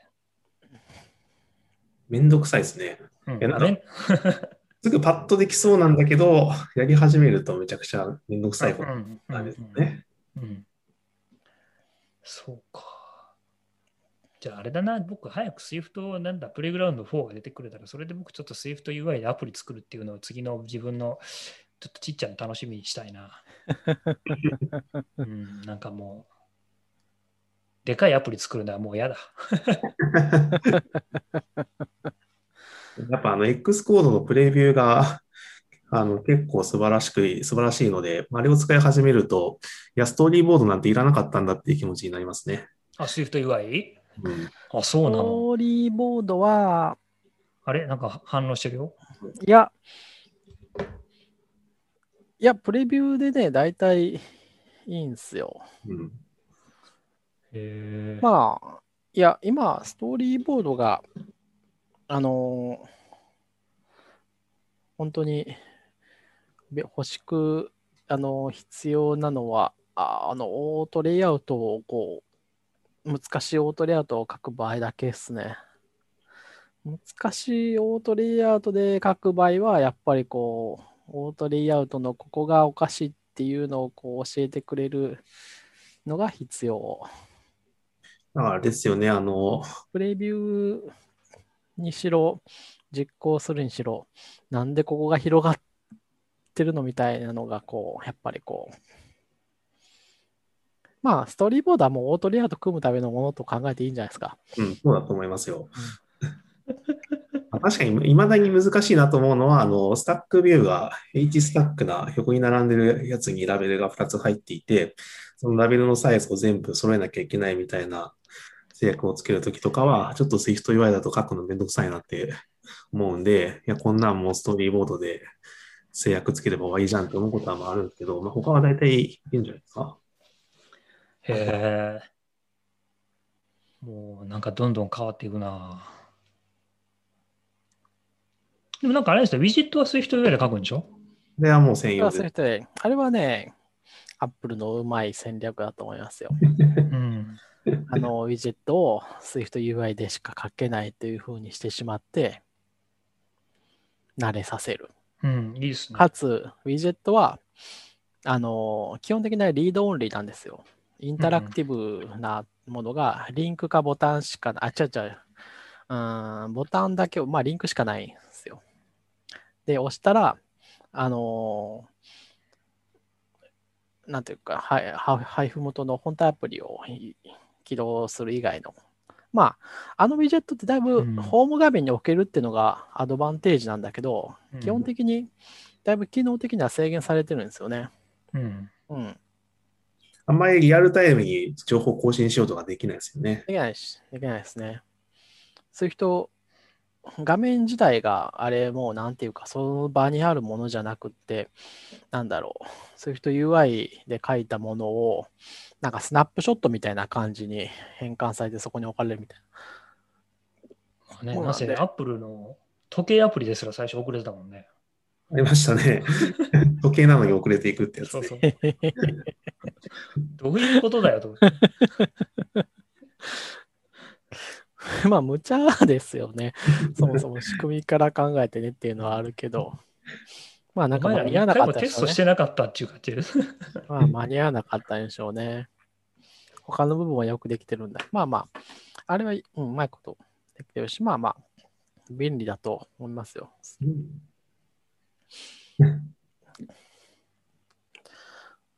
まあ、そういう人以外だ、あの、例えばこのウィジェットを作るときも、あの、スモール、ミディアム、ラージっていう3つのサイズがあって、うん。えっと、まあ単純にこう、キュッキュッキュッとこう、サイズが小さくなっていって、済むやつはいいけど、まああの、例えば、スモールだと、もう、文字出したら全然表示できないから、あの、ボタンだけ並べるとか、アイコンだけにするとかとか。うん例えばラージだったら3種類の情報を出してたやつをもうスモールだったらもうこの1種類だけにするみたいうんうなん選択ある。まあ要するに内容物がもう変わるみたいなやる場合は分岐するわけですよ。ラージの場合はみたいな。ああ、なるほど、なるほど。そう。ただそれがね、えっと、今までだと結構重複部分が多くなってたんですよね。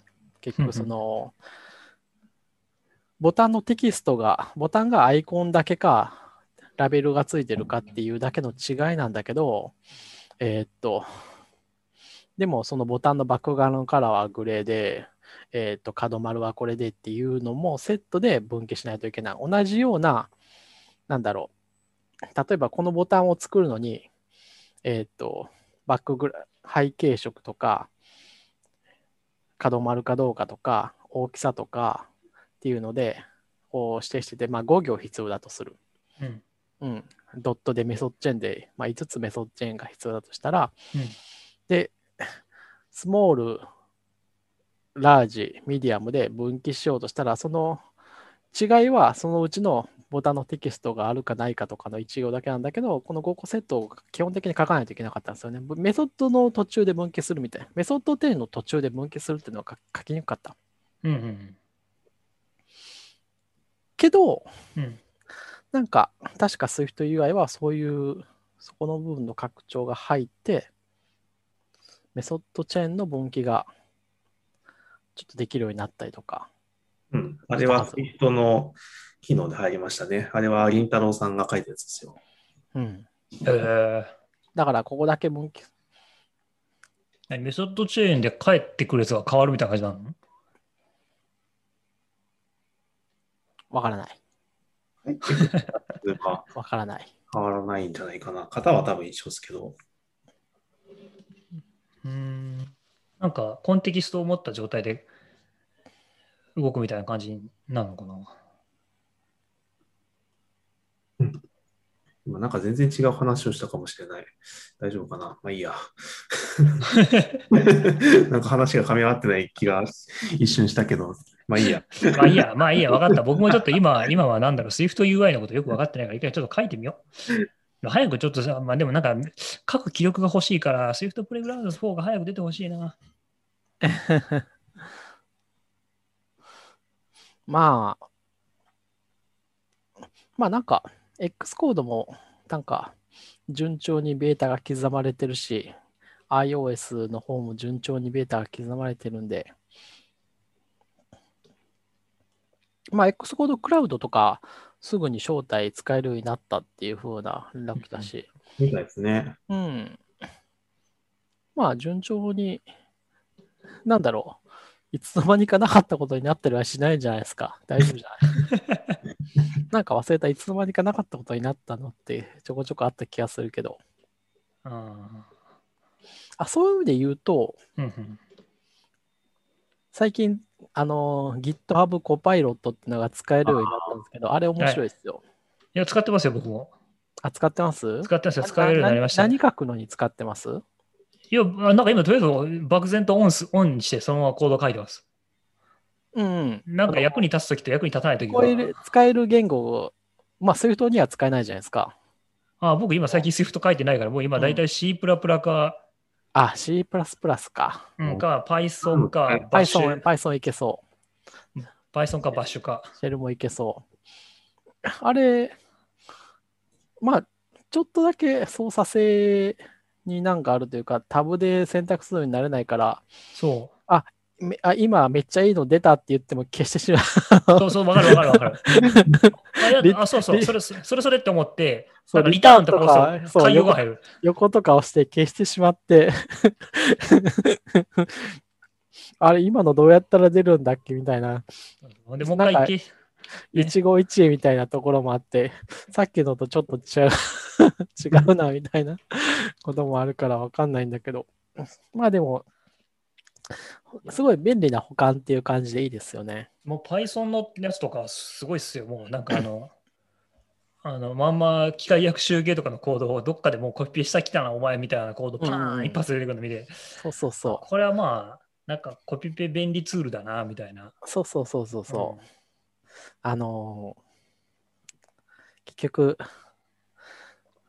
Stack Overflow とかを検索して、とりあえず、とりあえず一旦これを使ってみるかみたいなっていうののやつが、ちょっとだけ短縮される感じこれ、が。何だっけな、これ、えっと、この言語でソード逆順にするのどれ？やあ、そうそう、それそれそれそれみたいなやつとか。うんまあなんかもうちょっとでかいブロックでもう一旦保管してほしいですよねっていう感じはありません、そういう意味で言うと。やっぱりあの、一行ごとで、まあなんだろう。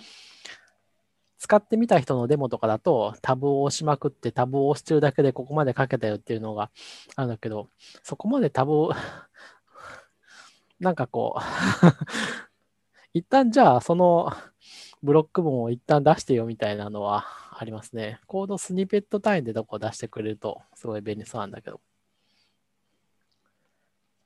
これからでしょうね、でもね。まあでもすごいなと思ってビジネスとして出してくるっていうのがすげえリソースだなと思う。まあ、なんていうか、保管のやり方が全然違うから、まあ、あれでいいんだっていうところは、まあ、あれが便利な部分はあるっていうところは、あるとかね、難しい、面白いところですね。ふあの、普通保管って言ったら、その、型の情報だったり、あの、結局、まあ、えっ、と、ローカル変数見てきたりとかね。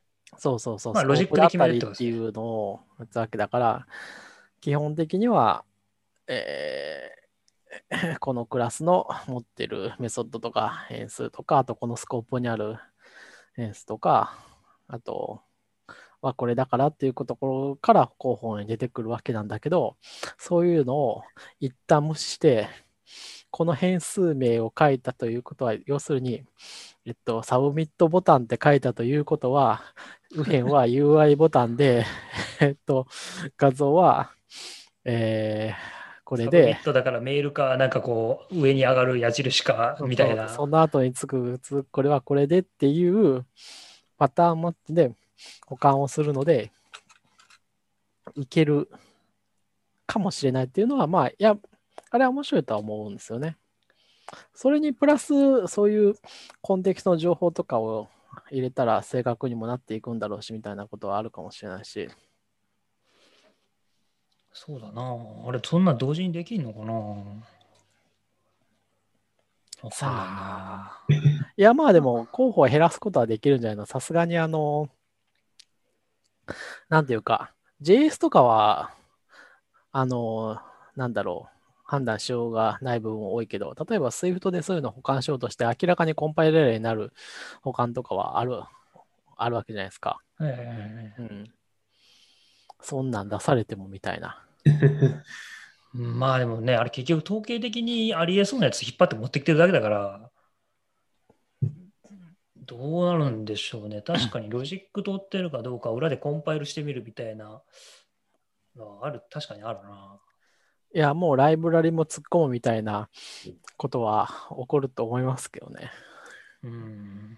サンプル数は iOS だと少なすぎて、ちゃんとした保管が出ないとかないですかね。ちゃんとしたのがで、ね、いや、むしろ、あ UI キットの、まあなんかどうせあれはボイラープレートをこう簡単に書くものだから、こう、まあれあ、なんだろう。確かでも G よくあるテーブルビューのコードとかはすぐとか出てくるんじゃないかな。ーでもあれ確かあれです。ね、そう GPL とかだから、あの、プライベートリポとかとか引っか引っ張ってこないですよね。うんうんうん。それは危険だからやらないんじゃない？さすがに。そうすると、あの、業務で使ってるアプリのコードとかは、サンプルとして持ってないので、引っ張ってこれないとかないのかな。いや、あると思いますよ。うん。プライベートはそうだね。まあ、プライベートの情報を出したら、こう、プライベートだからと思って、うっかりコミットした トークンが出てきちゃったりとかするから。GPT、GPT-3 使ってんのかな？なんか、なんか最近出たんですよ。最近とか2、その3年ぐらい前から出たやつ使ってね、GPT-3 ってなんでそんな何でも使える万能モデルなんですかね？いや、モデルじゃないです。あ、モデルっていうかね、なんつったらいいのかな。え？はい。GPT-3 ってこれ、すごい万能なやつでしょ？っていうか、あの、基本的に翻訳とかで無敵ってやつじゃないんでしたっけ？あ、そうです、そうです。長いコンテキストをの相関を見るのに、うん。今のところこれを超える方法は今のところ出てない。うん、うん、うん、うん。でもあれか、コーディングにも使えるんですね。まあ結局文脈ですからね、むしろコーディングの方が意味空間は喋る言葉より少ないから。曖昧性もないし、やりやすいんじゃないかなと僕は思いましたけどね。だからある意味、でも逆に、あれですよ、あの、なんていうんですか、制約がきついんで、変な結果が出てくるって時の、うんうんなんかほら、言葉だったらなんか、なんか結局ふわっとしてるから、まあいいかなみたいな感じにああ。なり得るけど、deterministic に今日のね、プログラミング言語の場合は、そこをうんちゃんとするのは結構大変じゃないかなとは思いますけどね。うんうんうんだからまあ、だからさっき岸川さんがおっしゃったみたいな、そのちゃんとコンパイルできるかとか、テスト取ってんのとか、そういうのは多分一切多分できないうんでしょうね。いやけだから結局あれやってることは、例えばなんか、This is an apple みたいなやつが入ってきたときに、あの、なんていうのかな。えっと、日本語でこれ、日本語でまず、いろんなまあ文章を学習するんですよ。そういう流れを。This is an apple とか、I have a pen とか、なんか I go to school every day とかっていうのいっぱい入れといて、で、例えば最初の、えー日本語に私っていうのを入れるんですね。はい。そしそしたら、私って来たら、まず英語の流れとしては、まあ、愛でしょうと。うんうん。で、そそして次、じゃあ愛。で、愛を入れたら、次また私っていうのをもう一回頭に入れ直して、私はっていう、はを次翻訳したい日本語の文章、和を入れるんですね。そしたら英語としては、愛で和が来たら、なんか状況が変わらないから何も出力されないとか、なんかそういうような、こう、なんかサイクルみたいなのを覚えるんです。でう、んその時に、その、一番の課題は、その、なんか this、なんか this is、なんか this is a pen とか言った時に、this と pen に相関がちゃんとあるのかとかっていうのを見るのがすごく難しいんですね。遠くにあればあるほど。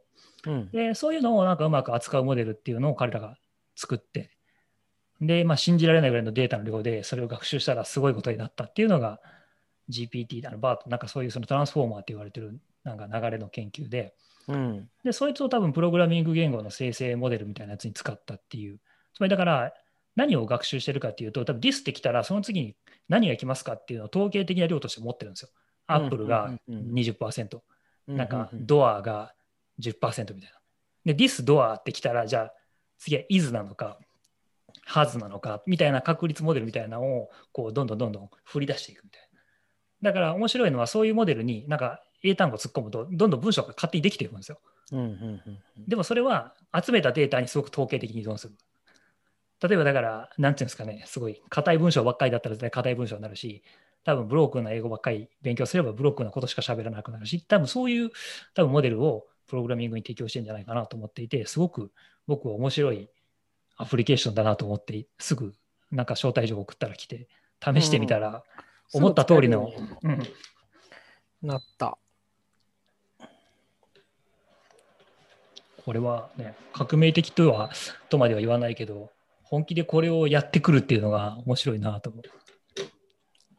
まあ、なんか、コパイロットが出るちょっと前に、うんあの、Facebook に広告が出て、お同じものの製品があったん、えー出してる会社があったんですよね。うんうん。あれは面白いなった。それはね、SWIFT も確か対応していて、うん。あのーデモまでしか見てないけど、ああ、そういうのがあるんだと思って、あ、タブ、タブ9。まあ、他にも、他の、なんか他の製品も多分あると思うんですけど、あの、Facebook で出てきたのは、それですね。わあ、本当だ。うん。うん AI ベースで、あ、Swift ないか。ないか。F9 ね、Python、TypeScript、PHP、Go、Rust、Java って書いてる。あったように思ったけどな。ないか。残念だ。Swift はないんだ。なんで言語に依存するのかな？変換できるものはない。Swift がサポートしてるものはなかった。データ量が足りないのかな。30 30種類の言語に対応してると書いてますね。じゃあやっぱあるのかなありますよ。あったあった。やっぱあるよね。アイコンに出てるよね。下の上に出てないだけで。僕でもこれ言語によらないと思うんだけどな。よるのかな一緒くたに学習してるような気がするんだけどな。違うのかなどうなんだろう。言語によらないことは、でもそれ実用上難しい。実用的にならないんじゃない？実用的になるんですか？いや、その後なんかちょっと縛りを入れるというか。うーん。いや、わかんないな。いや、だからこういうのって結構難しいのは、そもそもはいデタミニスティックに決まるもんなので、本本質的には。うんうん。だからなんか、たただって例えば Python で添付バッファーでイコールって書いたときに、例えばなんか create バッファーって予測してほしいわけでしょ、例えばね。うん。それって別に Swift でも C++ でも同じじゃないですか。うん。つまりだから、僕らが期待していることっていうのは、じゃあ例えばコメントアウトで get ダウンロードなんとかっていうと、ダウンロードに関わる文章を出してほしいわけじゃないですか。うんそれって別に Swift だろうが Python だろうが、あの多分各単語とか関数名とかって一緒じゃないですか。うん。一緒の傾向があるはずじゃないですか。うんうんうんだから例えばなんか真逆、Swift だけ真逆なことを書くとか、うん。その中でまず待ってあれやないって考えると、多分学習しようとしてるコンテキストは本質的に同じはずだと僕は思っていて、考えていて、でそうすると別になんかその Python しかコードしかないから、Swift はできないっていうのは僕、ありある種逆です。Python で徹底的に学習したやつを全部なんか Swift に置き換えるってことが僕はできるんじゃないかと思ああ、翻訳するってことか。う。そうそう、ある意味でねそ。れこそ。うんそうそうそう。ただ、ただ厳密にはできないですよ。文法も全然違うし、あのうんそもそも用意されてるベース API も全然違うから何とも言えないけど、そういうことが目的だから僕はすごい面白いんじゃないかなっていうふうになるほどね。例えば C で、まあ、書いてても、全部それ Python に書き直せるはずで、本質的には。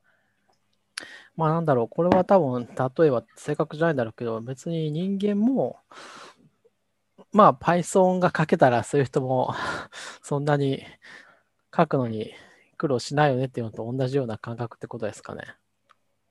かもしれない。ただまあちょっとデタミニスティックに決まる部分はどうしても排除できないからなんとなく難しいんですけど、でも機械学習でやるっていうことは統計的な量に従ってものを推定するっていうことなので、あのなんか何らか僕はできるとは思うんですよね。なんうん。例えば一番まずいのはさっきのその GP なんかその文章で一番まずいのは英語と日本語とかちょっとすごい苦手なんですよ。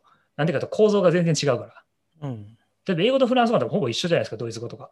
まあ、基本ラテン語系のやるよ、あのけど、例えばその主語と実語の関係が全部語順が逆だとか、うん。多分そういうのはやっぱり構造が違うから難しいっていうなんとなく分かるんですけど、プログラミング言語なんてほぼ、なんだろう、あのリスクとかでは出してこないから、アルアルゴリム族。そうそう、なので、結構僕、なんかいけそうな気がするなって思ってました。うんうんうん例えば CSS だけしか学習してないやつに C プラが生成できるかって多分できない気がしますけど、うんうんうんうんなんか、なんかそういうのはね、僕できるんじゃないかなってちょっと思ったりしてました。なるほどね。そうなんだ。そうかもしれない。はい思ったように確定的な意味っていうのは機械学習で取り扱うのは非常に難しいというか、まあほぼ無理なので、そのなんていうの、いや、そこはなんか金属ですとか、うん。そこ意味通らないじゃないとかっていうとなると、意味じゃなくて基本的に機械学習はあの統計的な物量で攻めるだけなので、うんうんあのうん。いやそうですね。なんか真面目な話をしてしまった。まあ、真面目な話しかしてないけど。真面目な話をするポッドキャストじゃない。あ、そうですね。そうですね。あ、もう2時間経った。ああ、伊達さんの話もできなかった。で、次回、そうですね伊。達、まあ、まだだって1週間も経ってないからね。あね、まだ何もしてないですからね、入ったところでね。あ、そっかそっ7か。いやでも月から、7月からとしてね。なんかでも守秘義務のない外で話せるなんか経緯とか、なんかそういうのもちょっと聞きたいなとか、なんか思ったりしてたから。そうですね。まあ、これを取ってるまあ情報と、あれ、あの、初心表明っていうのをやるのがいいかもしれないあ。とはね、ちょっとやると難しいかもしれないけど、まあ、あの、でもなんか、すごい僕は、あかっこいいなっていうか、かっこいいなっていうか、面白いなと思って、すごい挑戦早速するんだなと思って。まあ、だやっぱ誰かいた方がいいなと思ったんで、見たら通ったっていう感じですね。うん、いや、それは通るでしょ、あんただったら。いやーでも結構倍率高かったらしいですね。これも言っていいのかわかんないけど、うんえそれなりに応募あったらしいですよ。えうんじゃあ次回は、まあ、その話を、まあ、頭出しはまた僕のあのお尻の話になると思いますけど、ブレングそうなの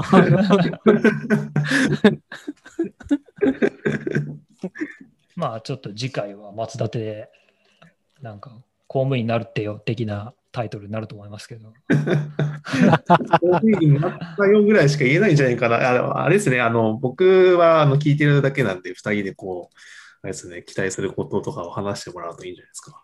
あ、あ、そっかそっか、そうだよね。なるほどね。そうだよね。言えないもんね。僕はそれに対して、あ、うんそうなんですねっていうだけなんですけど。うん、グッて言ったりしたら面白いよね。あその言えないってところも、あれはね、多分あ私が当事者だったとしたら、まあ、その言えないものがあるっていうのは基本的にやりにくいじゃないですか。基本的に。そもそも、いや、役所、いや、役所の仕事なんて、そのインス、うーん、うん、まあ、その、いや、一緒でいいんですよ、他のやつと、インサイダーとか、そういうのだけを。いや、だから、うんそもそもオープンになって、お基本的にはで、どっちかっていうと、そういうのを除いて、あの、オープンにすべきものではある。あの、ほとんどのことはね、我々が、当然、あの、どのようなプロセスでどう行われたか知るべきであって、うん。うん。わかりますよ。ので、いや、まあそういうのを置いといたとしても、この、要するにこれを言っていいのか言ってよくないのかなみたいなのはコストでしかないんですよ、その判断っていうのは。そもそも、これは、えーここ、ここのサイトに書いてあることなんで、全然今話しても問題ないっていうふうになってたら、楽じゃないですか、うん大抵のことは。そうそうそう。まあ、そういう範囲の話しか、だから、本当はできないですけどね。まあ、本当はっていうか、まあ、それ以上の話する、そういうことはないですけど。そういうのをこう あのこう増やしていって、服が増えていけば、あそうですね。まあ、それはどんどん増えていくんだと思いますよ。あの、うんもう今、オープンになってるのって、あの、9月にデジタル庁が立ち上がるぐらいしか、うん多分ないと思う。なまあ、そのくらいか。もうデジタル庁のズームなんかももう片っ端から録画して全部公開したら、あの、ややこしいスクープみたいなことも起こらないわけですよ。と、私は思っている。なるほど。まあ、それはでもちょっと面白いかもね。そう、作ったものはもう全部 Git に上げていくぐらいでも僕も確かにいいかもしれない。それもそうだし、あの、まあ、ね、それはね、相当意識改革必要だと思いますけど、ね。そのその過程でこう脅迫とかあったじゃないですかみたいなことを言われても、いや、これは録画、録音して、そもそも上がってるんで、っていうふうになってれば、いや、もうね、難しいよ。だもん面白いけど、そういうことになったら。あもうじゃあ時間3時間になる。もうここで一旦区切ります。はい。じゃあ、また、その辺の面白い話は、そうですね。なんかアップデートがあるとね、僕も話しやすくて。だよね。なんかね、まあ、また次回と。はいまあいいんじゃないですか、いうところで2週間に1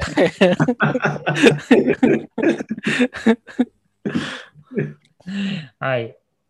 じゃあ皆さん、まあそういうところでまた次回というところでお疲れ様でした。